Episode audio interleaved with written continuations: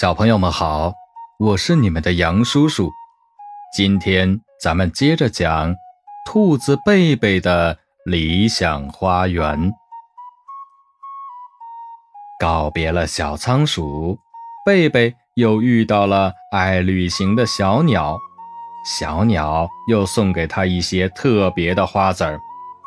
贝贝回到家，琪琪懒洋洋地说。你得像蚂蚁一样勤快，会把你累坏的。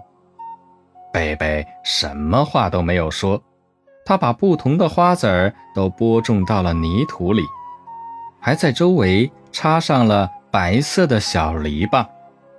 每天，贝贝都像蚂蚁一样勤快，他早早的起床，给花苗浇水、拔草、施肥。琪琪呢？他每天都晒着太阳，心里想：“哼，不就是一个花园吗？何必要那么辛苦？”日子一天天过去，又一个春天来了。瞧，小兔子的花园开满了各种各样的花，美丽极了。春风把花香传得很远，蜜蜂、蝴蝶。小仓鼠和小鸟都来了，它们还带来很多特别的花籽儿，香味儿还引来了其他的小动物。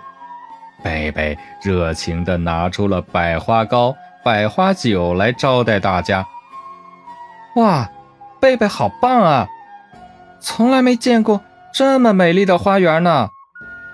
客人们纷纷赞美贝贝。站在一旁的琪琪眼红了。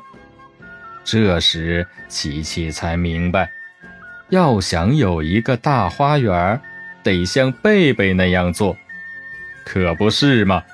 现在，琪琪也变勤快了，他每天都在花园里忙碌着，和小兔子贝贝一起把大花园打扮得越来越漂亮。